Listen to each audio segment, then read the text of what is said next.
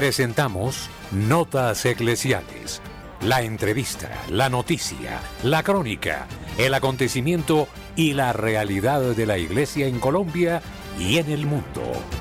Bienvenidos.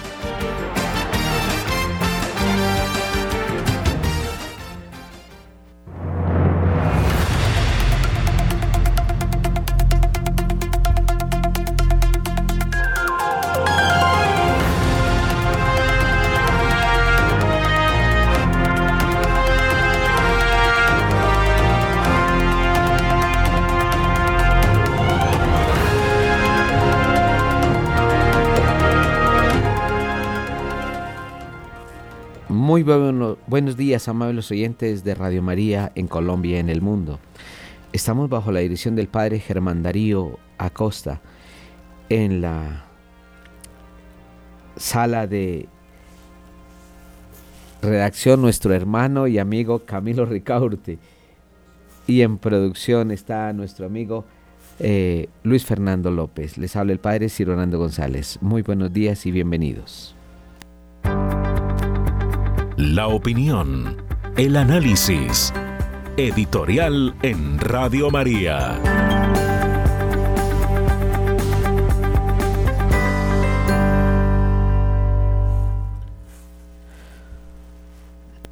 Nuestros últimos días están siendo marcados por la sangre en todos los territorios, en África,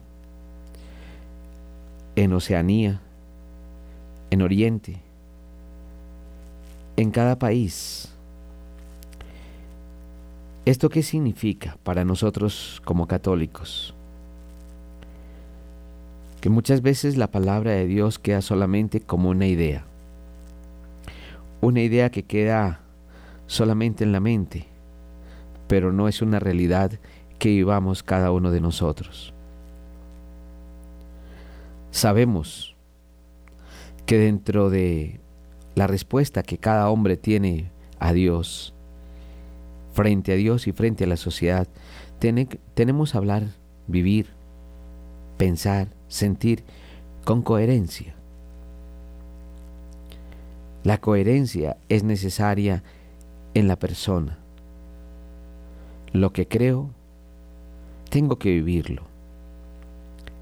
Lo que vivo, tengo que creerlo.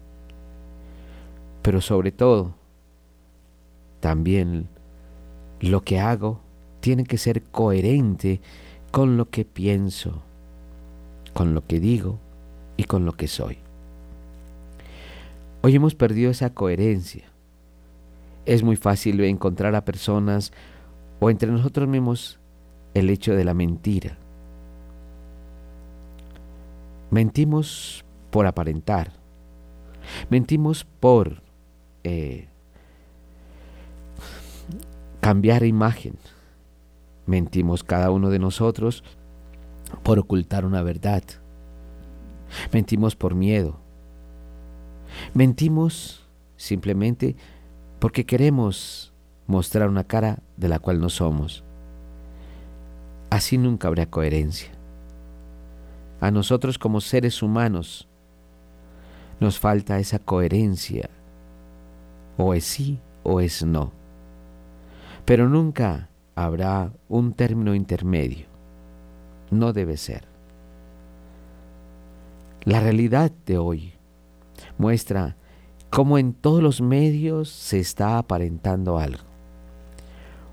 Una noticia muchas veces está disfrazada de otras para ocultar la verdad. Un médico oculta una verdad en un hospital y no se habla claramente sobre la enfermedad. En política encontramos muchas mentiras. Todo se oculta. Presentamos noticias falsas.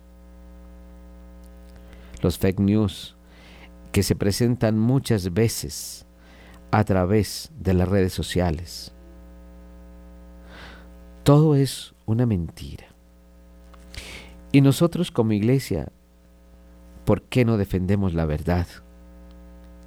Nosotros como iglesia, ¿por qué no hablamos con la verdad? ¿Por qué no nos hacemos coherentes? ¿Por qué la gente tiene hoy miedo de votar? ¿Por qué no quiere encontrarse con una mentira más? Porque la gente ya no cree en tal o cual partido político. ¿Por qué no cree en los anuncios? Simplemente porque estamos en un país de mentiras, o en una población mentirosa, o en un mundo de mentiras. Yo creo que nos falta a nosotros, católicos, cristianos y al ser humano en general, mostrar la verdad. Nos falta mostrar la verdad en esa coherencia de vida. Hay mentiras que se inventan simplemente porque estoy aliado de tal o cual persona, o de tal o cual partido, o de tal o cual eh, país, etc. Por intereses netamente personales, políticos, sociales, económicos, lo que sea. Yo quiero invitarlos a cada uno de ustedes para que a través de estas noticias claras que la iglesia presenta diariamente, que lo veamos bajo la luz del Espíritu Santo y para que cada uno de nosotros presente una realidad, la realidad del Evangelio. Sabemos que estamos mal, pero no tenemos por qué engañar a la gente. Sabemos que hoy necesitamos cambiar y eso es lo que interesa. Si el corazón del hombre, si el corazón nuestro siente la verdad, cree en la verdad, porque ha meditado, ha pedido el Espíritu Santo, ha pedido la verdad, qué bueno para cada uno de nosotros. Desde el mismo hogar, desde la misma casa, desde el mismo pueblo, en todos los sentidos. Qué fácil es escucharle a una persona para tapar una verdad. Cuando alguna gente de tránsito se le presenta a uno y porque hay algo, algo malo, se le dicen, hay 50 mil maneras de arreglar la cosa. ¿Qué le están insinuando a uno como persona? O hay cien mil maneras. Ya están pidiendo algo que no es correcto y nosotros caemos en esa misma forma. Los invito a pedir siempre la fuerza del Espíritu Santo para que la coherencia en nuestro ser, en nuestra vida, no disfrace ninguna verdad, no disfrace un mundo o no aparentemos nada. Que Dios los bendiga.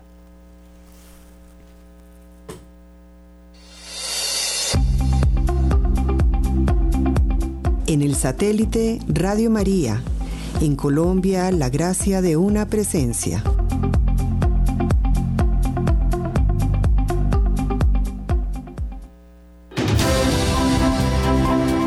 Nuestros corresponsales tienen la palabra en Notas Eclesiales.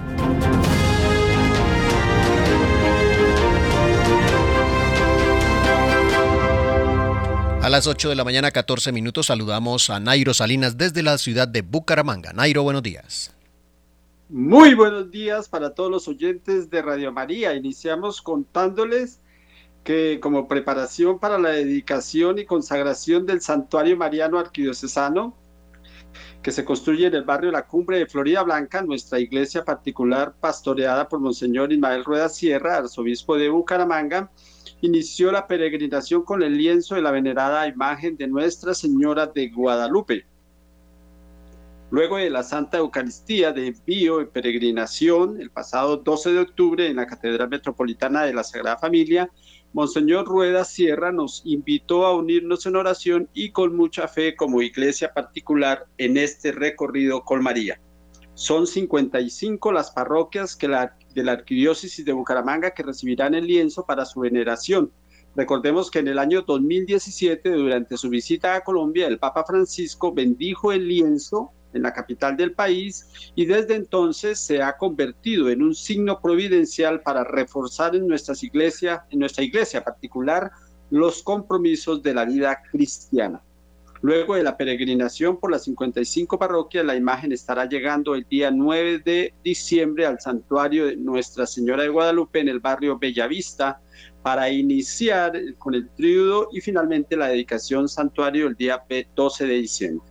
Hoy le corresponde la visita de la imagen a la parroquia de Nuestra Señora de Tocoroma en Real de Minas, imagen que llegará a las 5 de la tarde, en donde tendremos la veneración y Santa Eucaristía a las 6 y 30 de la tarde. Y de allí saldría, eh, saldrá el día de mañana, 19 de octubre, a las 4 y 30 de la tarde hacia la parroquia de Nuestra Señora de las Victorias, en el barrio de la Victoria, aquí en la capital de Santander. Y cambiando de tema, eh, padres de niños con discapacidad se encadenaron en la EPS prestadora de salud CoSalud. Denuncian que sus hijos no están recibiendo medicamentos, terapia y atención médica. Esta protesta se llevó a cabo en frente a la sede CoSalud ubicada en la avenida Gonzalo Valencia, González Valencia con calle 48 de Bucaramanga, debido a que, según los familiares de los niños, no están recibiendo medicamentos, terapias y atención médica que son vitales para el desarrollo y el avance de los menores. Los familiares aseguran que sus hijos en condición de discapacidad y enfermedades huérfanas dependen del suministro de medicamentos, terapias y hasta acompañamiento para aquellos que no pueden estar solos y necesitan de un profesional en su diario vivir. Desde Bucaramanga y para Notas Eclesiales, Nairo Salinas Gamboa, feliz y bendecido día. Muchas gracias, Nairo. Nos trasladamos a la costa caribe colombiana, en la ciudad de Barranquilla, Julio Giraldo. Buenos días, Julio. Saludamos de una manera muy especial a toda la amable audiencia de Radio María en Colombia y el exterior. Un buen día para ellos, un buen día también para la mesa de trabajo. Y esto es lo que hoy hace noticia en Barranquilla y la costa norte colombiana. Barranquilla es la ciudad de los congresos, pues cuenta con unos centros especiales para estos eventos, construidos con toda la técnica moderna y la tecnología.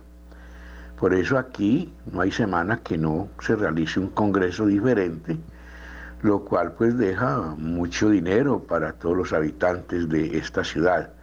Por ejemplo, hoy comienza el Congreso Nacional de Camacol, especialmente en lo que se refiere al gremio de la construcción, para debatir toda la problemática que se está presentando con esto de la construcción de viviendas, que Barranquilla ha sido también una ciudad que se distingue porque la gente compra muchas viviendas, porque se construyen muchos edificios, pero resulta que durante estos últimos meses ha rebajado considerablemente, o ha bajado en más de un 40% la compra de vivienda. Por eso este Congreso se espera que salgan muchas conclusiones para incentivar a la gente que siga comprando su vivienda propia. Por otro lado, Shakira estuvo en la ciudad de Barranquilla en unas pequeñas vacaciones visitando a sus familiares. Como era apenas de esperarse, fue una visita que se realizó muy discretamente para poder que la dejaran descansar los periodistas y realizó muchas actividades aquí, pero sobre todo estuvo en familia. Y un balance de las horas realizadas por la gobernación, pues se hizo también en el día de ayer.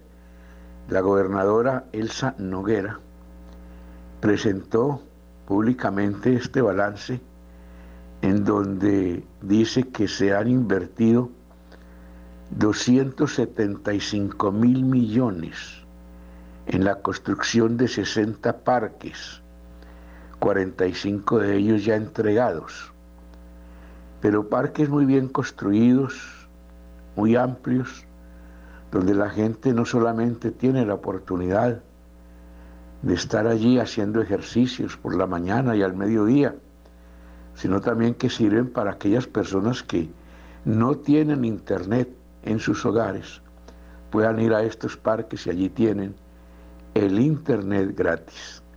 Y finalmente llaman a indagatoria al fiscal Burgos, que es el que lleva el proceso contra Nicolás Petro, de acusador a acusado.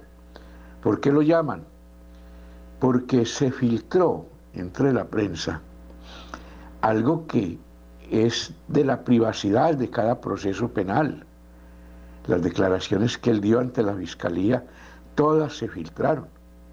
Entonces esto es un delito porque estas cosas son muy privadas, solamente las maneja el juzgado y la parte afectada. Esperemos qué pasa con este proceso que se dilata todos los días más y cada día le resulta una patica más al cojo entonces esperamos que la justicia actúe con rapidez, prontamente, para saber definitivamente la verdad. Bien, desde la ciudad de Barranquilla y para Radio María, Julio Giraldo. Muchas gracias, Julio. Nos trasladamos ahora a la ciudad de Medellín. José Luis Hernández con la información. José Luis, buenos días. Saludos amigos, muy buenos días. Aquí llegamos desde la bella villa, la ciudad de Medellín, con toda la información noticiosa para nuestra amable audiencia de Radio María. Estaciones de enciclas llegan a Copacabana. El área metropolitana entregó tres nuevas en el municipio. En el plan de expansión del sistema Encicla por los municipios del Valle de la Burrá, en las últimas horas fueron instaladas nuevas estaciones en Copacabana ubicadas en la calle 49 con carrera 50, Parque Principal, carrera 45 con calle 52, frente a la Secretaría de Movilidad y en la carrera 60A, número 49A 43, Barrio Shanghái. Convierten al municipio en el octavo de la subregión en tener el sistema de bicicletas público del Valle de la Burra. En otro lado de la información, atención que la Policía Metropolitana recibe auxiliares que reforzarán las tareas. Un grupo de 272 auxiliares de la Policía Nacional que culminaron su formación llegaron a la capital antioqueña para reforzar la institución en Medellín y el Valle de la Burra en tareas de prevención del delito y acercamiento a la comunidad. Entre ellos hay jóvenes de Bogotá, Antioquia, Caldas, Bolívar y Córdoba. En noticias nuestras, digamos que ya se acerca el día esperado, el gran retiro espiritual de Radio María Medellín, próximo sábado 21 de octubre, desde las 8 de la mañana. Nos encontraremos en el edificio Pastoral Parroquia San Joaquín, calle 42, número 69, 6, barrio Laureles, Salón 302, con el tema La sanación de las familias y la dirección espiritual del Padre Ciro Hernando González López. Totalmente gratis. Esperamos a toda nuestra amable audiencia que participen de este gran retiro presencial en el edificio Pastoral Parroquia San Joaquín calle 42, número 696, Barrio Laureles, Salón 302. Y en noticias nuestras también de iglesia estamos en la sexta novena de Santa Laura Montoya, la Santa Antioqueña, la Santa Colombianísima, que el próximo sábado tendrá su día solemne. Amigos, ha sido toda la información desde la Bella Villa, informó su corresponsal José Luis Hernández. Un feliz día para todos. Muchas gracias, José Luis. Saludamos a Lorena Borges desde la ciudad de Bogotá. Lorena, buenos días. Saludo a esta hora al equipo de Radio María y a nuestros oyentes. El pasado 12 de octubre, Colombia, España y algunos países de Latinoamérica celebraron el Día de la Raza. Se llama Día de la Raza por el mestizaje que nació con la llegada de Cristóbal Colón a América, la mezcla entre europeos e indígenas. Los grupos indigenistas y feministas rechazan celebrar que los conquistadores españoles hayan descubierto nuestro continente porque cometieron abusos contra los indígenas. Pero hoy los historiadores Cristian Rodrigo Iturralde y el padre Javier Olivera nos recuerdan por qué las culturas de América vivían un infierno antes de la conquista y cómo los españoles llegaron para hacer una bendición. Hablamos, por supuesto, que de los sacrificios humanos es, digamos, el, tal vez la manifestación más visible de este, digamos, de este horror, de estas aberraciones. Pero lo cierto es que existían un sinfín de otro tipo, digamos, de, excesos y aberraciones hablamos de, un, de un, canibalismo institucionalizado. Eh, en ningún otro lugar histórico eh, se ha oprimido más a la mujer que bajo estos regímenes indígenas, y esto lo reconocen incluso historiadoras feministas. Escuchemos al padre Javier Olivera. No hubo otro imperio a lo largo de toda la historia que se conozca que haya detenido el, avance de la conquista hasta que se llegaba o no a la conclusión de si era lícita o no esa, esa expansión de, de España o del imperio, puntualmente en ese caso, en América, que es la famosísima controversia de Valladolid. Se trató al indígena con muchísima justicia y por eso la reina Isabel terminó decía que si alguno hubiese sido maltratado en sus bienes o en sus personas, que fuese remendado. Así se ve que muchas veces la historia se ha contado incompleta y se confirma que sí vale la pena sentir orgullo de haber sido descubiertos por España, informó Lorena Borges. Muchas gracias Lorena. la información del departamento de Cundinamarca con Edgar Muñoz. Buenos días. Cordial saludo oyentes de Radio María.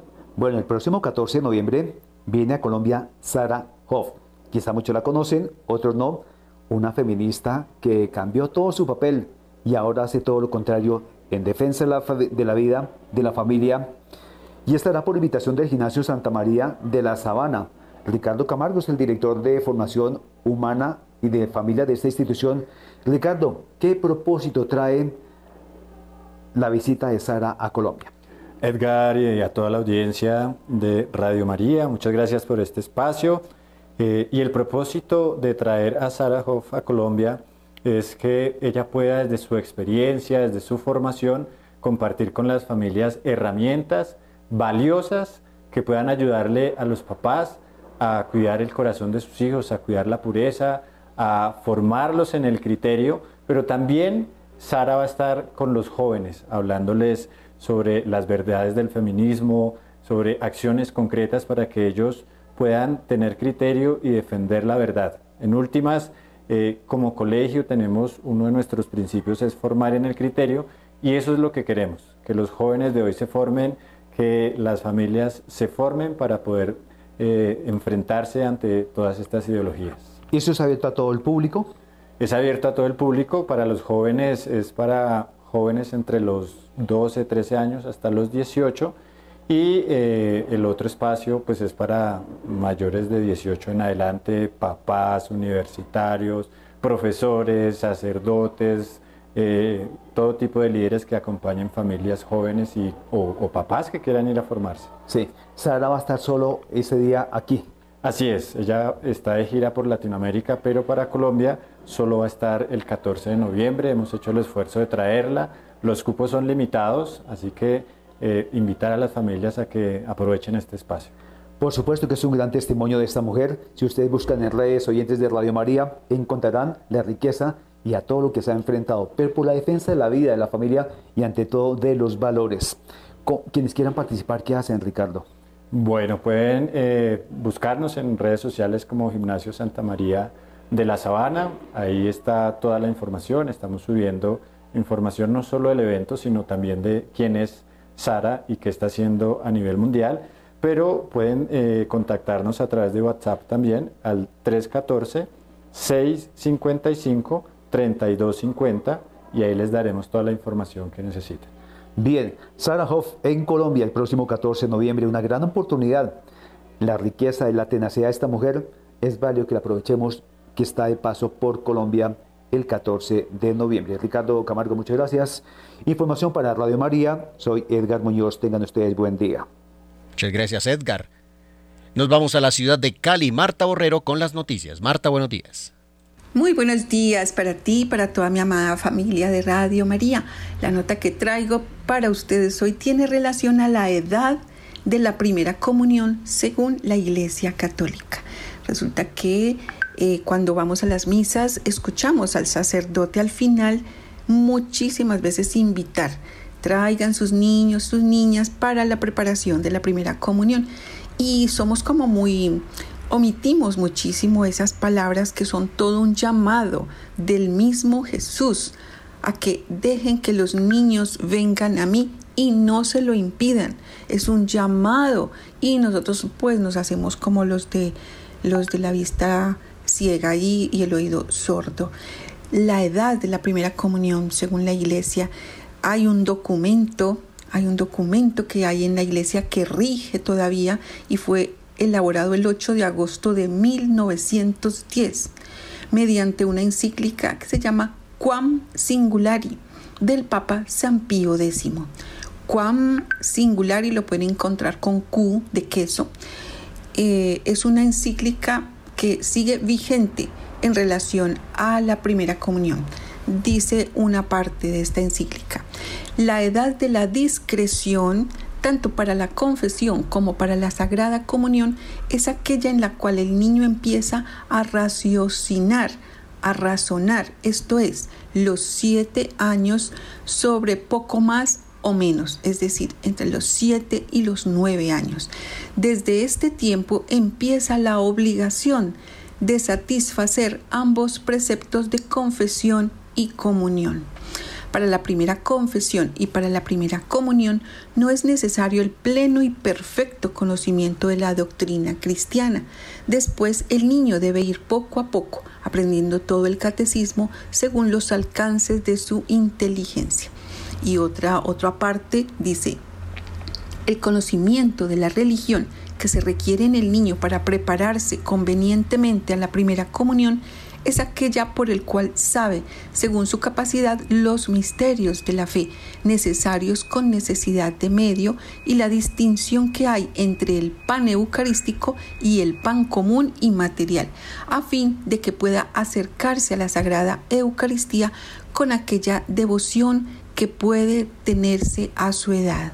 Es una encíclica maravillosa, cuán singular y los invito a todos ustedes a que la leamos porque es de gran importancia.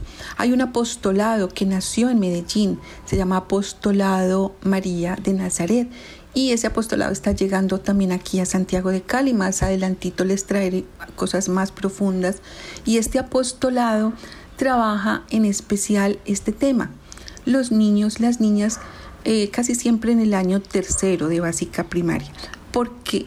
Porque precisamente en esta edad, 7 a 9 años, se da el uso de razón en el ser humano y es la edad propicia, según la encíclica Quam Singulari del Papa San Pío X, para tener la posibilidad de llegar con la ayuda de nosotros los adultos, a que estos niños y niñas se acerquen a este misterio maravilloso, a esta presencia real de nuestro Señor Jesucristo en las sagradas especies. Bueno, les dejo esta inquietud de que lean esta encíclica, en especial los padres de familia, los abuelos, los los docentes de las instituciones educativas y que le permitamos a los niños acercarse al sacramento del amor, a Jesús, Eucaristía, porque lamentablemente muchas veces son los adultos quienes no dejamos. Igual pasó en un evangelio cuando Jesús eh, estaba allí, se les querían acercar unos niños y los discípulos, sus mismos apóstoles, no se los estaban permitiendo. Y Jesús les dice, dejen que los niños vengan a mí y no se lo impidan.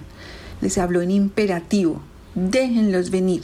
Es decir, que revisemos en los niños y niñas que tenemos a nuestro alrededor si nosotros estamos siendo piedras de tropiezo para que ellos se acerquen a la sagrada Eucaristía. Encíclica Quam Singulari, Papa San Pío X 8 de agosto de 1910, vigente en este 2023. Soy Marta Borrero para las notas eclesiales de la Radio María. Bendecido miércoles de San José, sea Él guardando este planeta, nuestra Santa Iglesia Católica y en especial todas las personas que en este momento están en agonía. Muchas gracias, Marta. A las 8 de la mañana, 34 minutos, saludamos en la mitad del mundo, en la ciudad de Quito, a Enrique Gordon. Enrique, buenos días. Saludos cordiales y bendiciones, queridos hermanos de Radio María Colombia. Compartimos la información más importante que presenta la prensa de nuestro país, recalcando que el fin de semana anterior tuvimos jornada electoral, la segunda vuelta que proclamó a Daniel Novoa como presidente electo de nuestro país por un periodo de un poco más de año y medio. Se dio también la eh, cobertura de diversos medios de prensa que destacaron el partido político al que representa Daniel Novoa, así también como el eh, factor económico de su familia, la que representa. Esperamos el mejor de los éxitos para este nuevo gobernante. Se dio un encuentro ya del presidente electo con el presidente saliente, eh, Guillermo Lazo. Un poco más de dos horas duró la reunión entre los dos mandatarios. En este último se hizo una serie de pedidos para arrancar con una transición ordenada y eh, directa del gobierno. Uno de los puntos más importantes fue la seguridad pública que reúna pronto a los dos encargados de esta rama para combatir la delincuencia en nuestro país.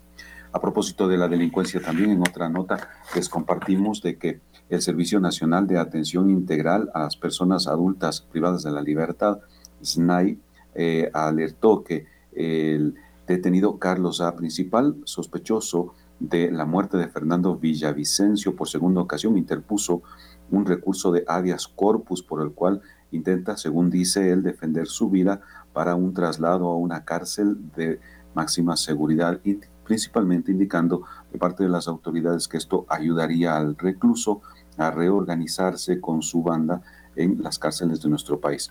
Y finalmente, en una nota eclesial les comentamos de que en la ceremonia que tuvimos la semana pasada por los 25 años de Radio María se leyó el decreto por el cual el Papa Francisco otorga el año jubilar a Radio María por los 25 años de evangelización.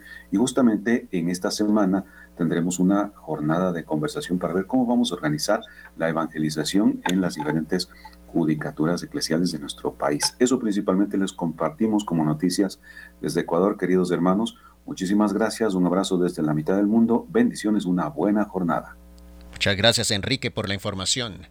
Cerramos la información internacional con Néstor Ponguta desde la ciudad de Roma. Un saludo muy especial desde Roma. El Vaticano, en cabeza del Papa Francisco, sigue lamentando el incremento de la violencia en Medio Oriente. El secretario de Estado, el cardenal Pietro Parolín, luego de visitar la Embajada de Israel, ha hecho lo mismo el día de ayer, visitando la Embajada de Palestina, ubicada a pocos metros de la Puerta Santa Ana al ingreso del Vaticano. Reiteró su rechazo a las acciones terroristas de Hamas, que ha dejado centenares de muertos y heridos, y al mismo tiempo pidió que el derecho de defensa de Israel excluya a la población civil, sobre todo a los más vulnerables. Sin embargo, los ataques no se detienen. Los testimonios que se reciben desde hace 12 días son escalofriantes y en Vatican News la funcionaria de las Naciones Unidas en la línea de Gaza, Cristina Milano, resumió así algunos de estos mensajes. Goodbye. Your prayers, please. Adiós. Sus oraciones, por favor. Estimados colegas, gracias por el enorme apoyo y las oraciones que ustedes y todos los demás nos han brindado durante la última semana. Pero tengo que decir con pesar que las cosas están empeorando. Actualmente la electricidad y el agua están completamente paralizados y se ha cortado el combustible para los generadores privados. Después de esta última gran explosión, me veo obligada a abandonar mi casa para salvarme. Gracias a los claves, que es la más cercana a ellos con alrededor de un millón de habitantes. Y donde vivo, las cosas no están claras. Podría salir en cualquier momento esta noche, pero no sé a dónde ir. I might be leaving at any moment tonight, but I don't know where to go. A pesar de estos ruegos y estas oraciones, los ataques no se detienen. Una bomba cayó hoy sobre un hospital de Gaza dejando cientos de muertos. Hamas acusa a Israel y atribuye la responsabilidad a Estados Unidos, pero el ejército israelí lo niega. Fue alcanzado por un cohete de la yihad islámica. Irán, Egipto y Jordania condenan el bombardeo. Rusia y Emiratos Árabes piden una reunión con el Consejo de la ONU.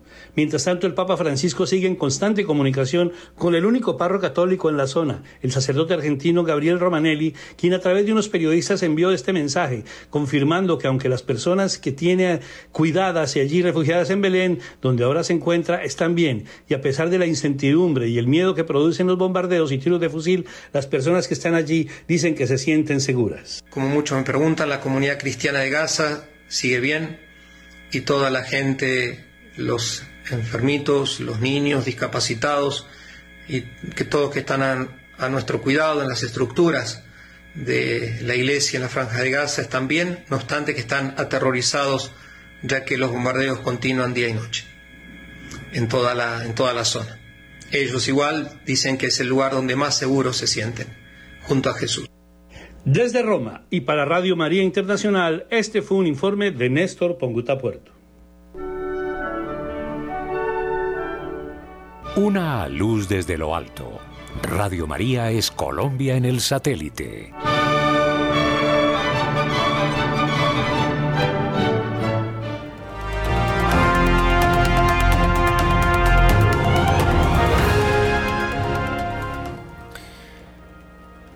El señor cardenal Luis José Rueda envía mensaje al cierre de la segunda semana de decimosexta Asamblea General Ordinaria del Sínodo de los Obispos. Este sábado 14 de octubre, al cierre de la segunda semana de la eh, decimosexta Asamblea General Ordinaria del Sínodo desde el aula Pablo VI del Vaticano, lugar donde se ha venido desarrollando este encuentro de la fase universal del Sínodo sobre la sinodalidad, el señor cardenal Luis José Rueda Aparicio comparte con la Iglesia colombiana nuevos detalles sobre la importancia de este espacio de oración, discernimiento y trabajo en equipo que realizan los 365 participantes.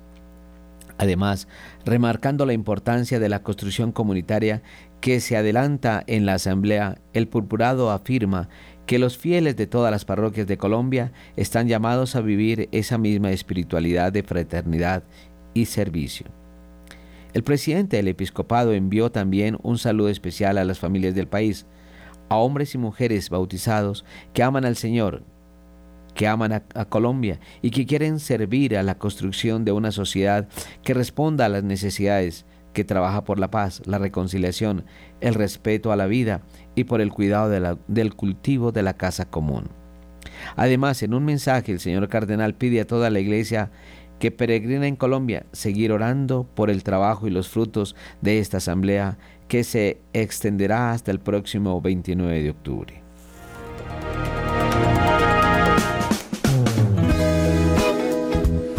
Cada año, queridos oyentes, somos convocados a la cena de gala de Radio María. Cumplimos ya 27 años de labores y hemos pensado invitarles a ustedes a un lugar idílico, camino de la Vía de la Calera, en el restaurante y centro de eventos Tramonti, en la carrera primera 9350 en el barrio El Chico, para nuestra cena mariana. Ustedes son invitados de honor Pueden hacer sus reservas en este número de teléfono 320-289-4744. Les invitamos, ustedes y nosotros haremos familia el próximo 2 de diciembre a partir de las 6 de la tarde en el restaurante Tramonti para vivir un momento inolvidable, para dar gracias a Dios en medio de la fraternidad por el don de Radio María. Les esperamos ese 2 eh, de diciembre, un sábado en la tarde, a partir de las 6, momento que será de particular gozo para todos.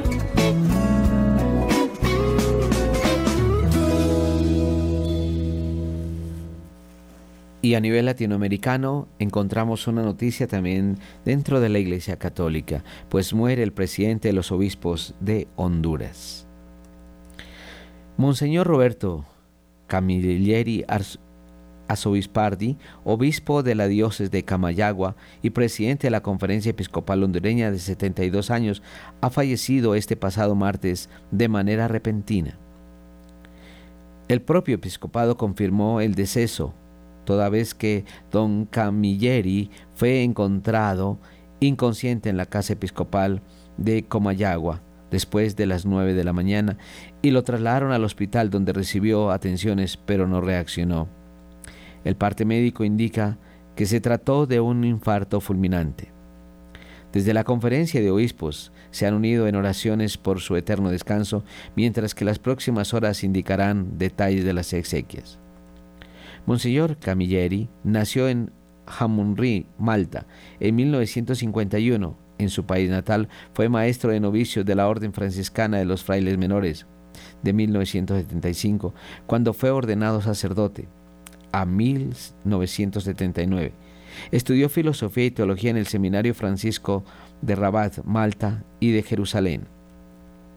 Llegó a Honduras en 1980, incardinándose en Camayagua, hasta que en 1992 es enviado a parroquias de Tegucigalpa y en 2001 el entonces Papa San Juan Pablo II lo nombra obispo auxiliar de esta jurisdicción capitalina.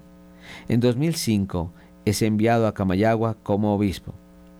El 7 de junio del 2022 fue nombrado presidente del episcopado hondureño, cargo que desempeñó a la par con su rol de prelado en Camayagua, una jurisdicción sufragánea de, Tegucigalpa, de Tegucigalpa con 657.721 que profesan el catolicismo.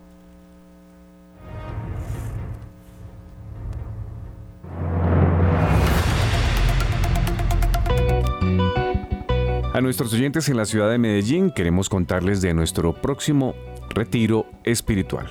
Nos encontraremos el sábado 21 de octubre, desde las 8 de la mañana y hasta la 1 de la tarde, en el edificio pastoral Parroquia San Joaquín, Salón 302, en la dirección calle 42, 69 6, en el barrio San Joaquín, Laureles. Nos acompañará el padre Ciro Hernando González López, quien nos hablará acerca de la sanación de las familias. Mayores informes a nuestros números de teléfono 604-557-9589 o al teléfono móvil 313-591-3497. Gracias por ser de casa. Bienvenidos a los espacios de Radio María. Les esperamos. Entrada libre.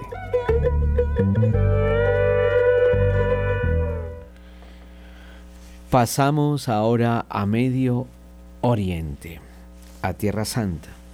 Monjas católicas en Gaza ante amenaza israelí de bombardeo no, dicen ellas, no huiremos sin nuestros enfermos y ancianos.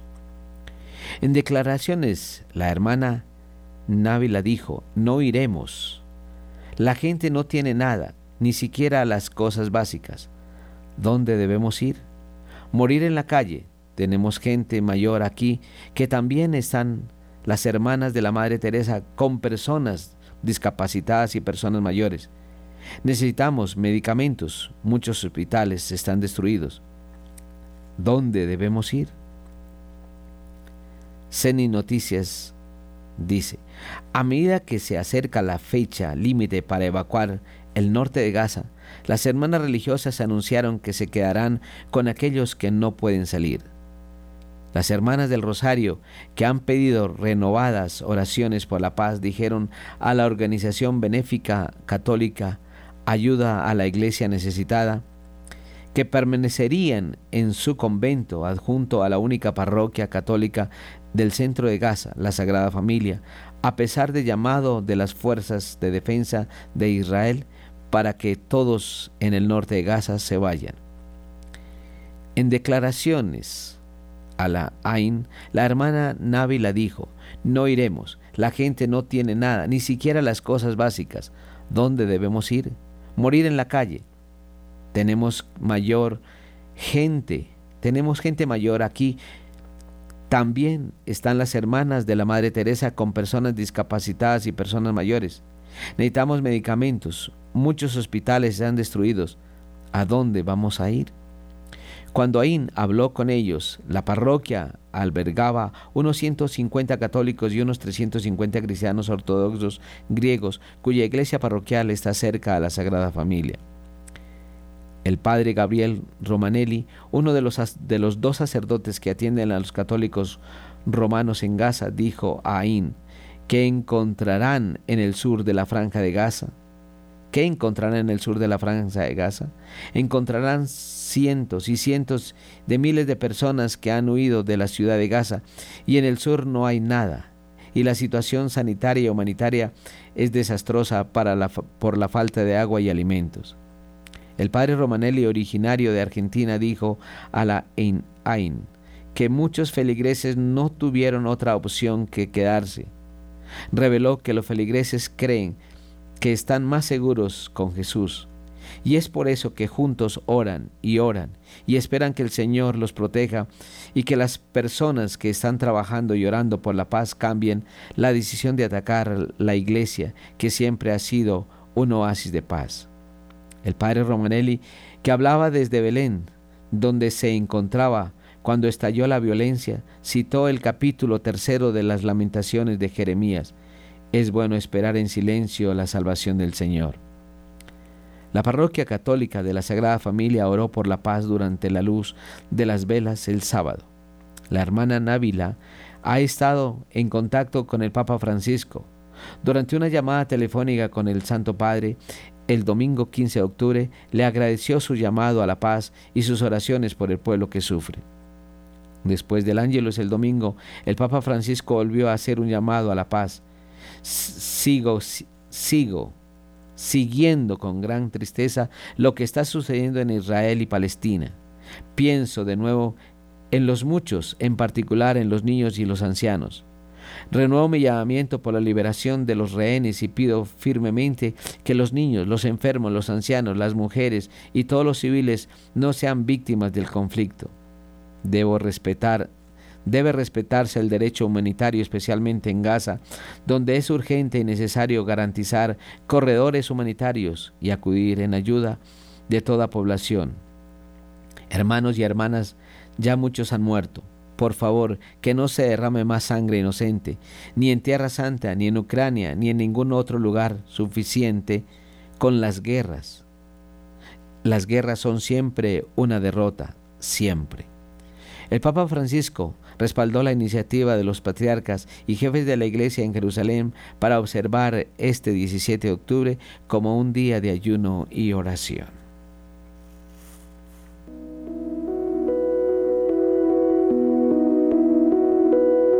Somos Radio, somos Radio María.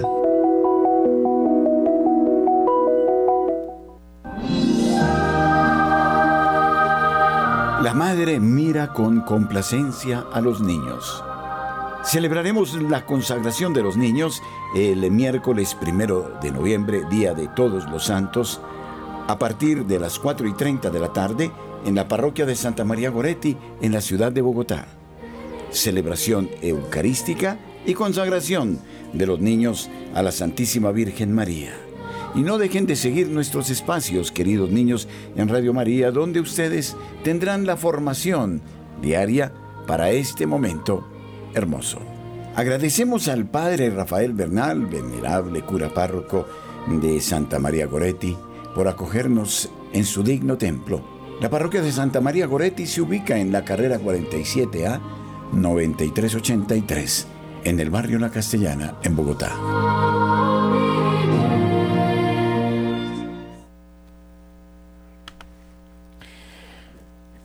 El Santo Padre Francisco habla sobre sus miedos y el sínodo de la sinodalidad en nueva entrevista.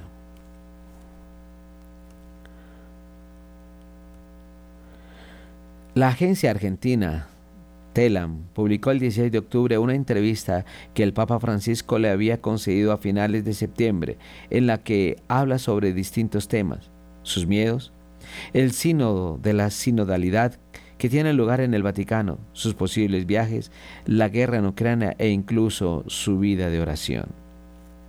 Durante el diálogo con el Santo Padre, la directora de la agencia, Bernarda Llorente, le preguntó los miedos son inherentes a la condición humana. Sin embargo, usted, como sumo pontífice, suele transmitir una paz contenedora. De vez en cuando lo asaltan algún, lo asalta algún miedo. El sucesor, de Pedro respondió, sí, porque sé que si yo me equivoco en alguna cosa, mi ejemplo va a hacer daño a mucha gente. Y hay algunas decisiones que las pongo en la, en la incubadora, que el tiempo las vaya madurando y otras las someto a un sínodo para que sea toda la iglesia la que se exprese. Previamente, la periodista había abordado el tema del sínodo que según ella se celebra en un contexto definido por el Papa como un cambio de época y le preguntó, ¿cómo se adapta la iglesia a esta realidad? ¿Qué iglesia se necesita para estos tiempos? Dice el Santo Padre, yo ahí voy al inicio del Concilio Vaticano II. Juan 23 tuvo una percepción muy clara que la iglesia tenía que cambiar. Pablo VI vio que la iglesia tenía que cambiar y siguió con eso, y todos los papas siguen con eso. No se trata solamente de cambiar de moda, o ahora se usan estos ornamentos y los otros no. Se trata de un cambio de crecimiento, un cambio en favor de la dignidad de las personas. Y ahí también está la progresión teológica, la progresión de la teología moral, todas las ciencias eclesiásticas, incluso la interpretación de las Sagradas Escrituras que han ido progresando bien de acuerdo al sentir de la iglesia, siempre en armonía, ¿no? Las rupturas no son buenas, o se, o se progresa por desarrollo o términos mal, o terminamos mal. Las rupturas te dejan fuera de la savia de un desarrollo. Me gusta usar esa imagen del árbol. Las raíces, la raíz recibe toda la humedad de la tierra y la, y la tira para arriba a través del tronco. Cuando uno se separa de eso termina seco sin tradición. Tradición en el buen sentido de la palabra. Todos tenemos una tradición, todos tenemos una familia, todos nacimos con una cultura de un país, una cultura política, todos tenemos una tradición de la cual debemos hacernos cargo. Sobre la complementariedad entre la tradición y el progreso, el Santo Padre señaló que en la Iglesia este progreso es necesario y frente a estas novedades la Iglesia tiene que insertar una reflexión muy seria para ver cómo las inserta y si son válidas o no válidas, o humanas o no humanas. Hay novedades que no son humanas. La iglesia debe tomar en, mano y toma en mano lo humano. Y Dios se hizo hombre, no se hizo teoría filosófica, se hizo hombre, se hizo humano. La humanidad es algo consagrado por Dios, entonces todo lo que es humano tiene que ser asumido y el progreso tiene que ser humano, en armonía con la humanidad, indicó, y subrayó que se debe dialogar con todo progreso científico. La Iglesia tiene que dialogar con todos, pero desde su identidad, no desde la identidad prestada. Llorente le preguntó luego cómo se resuelve la tensión entre cambiar y no perder parte de su esencia, a lo que el obispo de Roma respondió que a través del diálogo y la consideración de los nuevos desafíos, la Iglesia ha cambiado muchas cosas, especialmente en los últimos 150 años. Como ejemplo mencionó el hecho de que un papa diera entrevistas como esta y citó al teólogo Vicente del Lerins del siglo IV, quien decía que los cambios en la iglesia tienen que tener tres condiciones para que sean verdaderos. Un cambio que se consolide con los años, una iglesia que crezca con el tiempo y que se sublime con los años. La iglesia tiene que cambiar, pensamos, como un cambio desde el concilio hasta ahora y como tiene que seguir cambiando en la modalidad, cambiando en el modo de proponer una verdad que no cambia. O sea, la revelación de Jesucristo no cambia, el dogma de la iglesia no cambia, pero crece, se desarrolla y se sublima con la savia de un árbol, como la, como la savia de un árbol. Se expresa mejor. El que no esté, no está en esta vía, es uno que da un paso atrás y se encierra en sí mismo. Los cambios en la iglesia se dan en este flujo de identidad de la iglesia y tiene que ser abierta y tiene que ir cambiando a medida que los desafíos vayan presentando cosas. De ahí que el número de ahí que el núcleo de su cambio sea esencialmente pastoral sin renegar de lo esencial de la iglesia.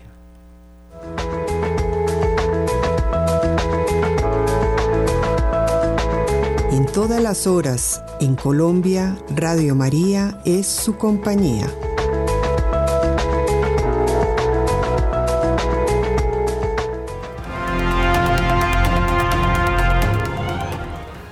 Radio María, una presencia en su casa. Esto es lo que nosotros queremos hacer a través de este canal de noticias por las cuales estamos revelando la palabra de Dios desde su fuente, la Sagrada Escritura. Damos las gracias a todos nuestros oyentes por este momento tan especial. Damos las gracias al padre Germán Darío Acosta, nuestro director, a Luis Fernando López y a nuestro hermano Camilo Ricaurte. Muchísimas gracias, que Dios los bendiga.